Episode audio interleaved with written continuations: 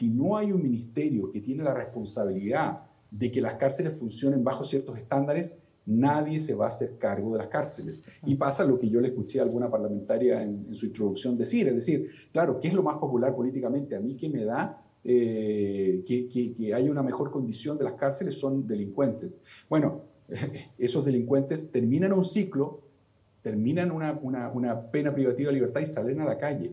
Hay que trabajar en reinserción social.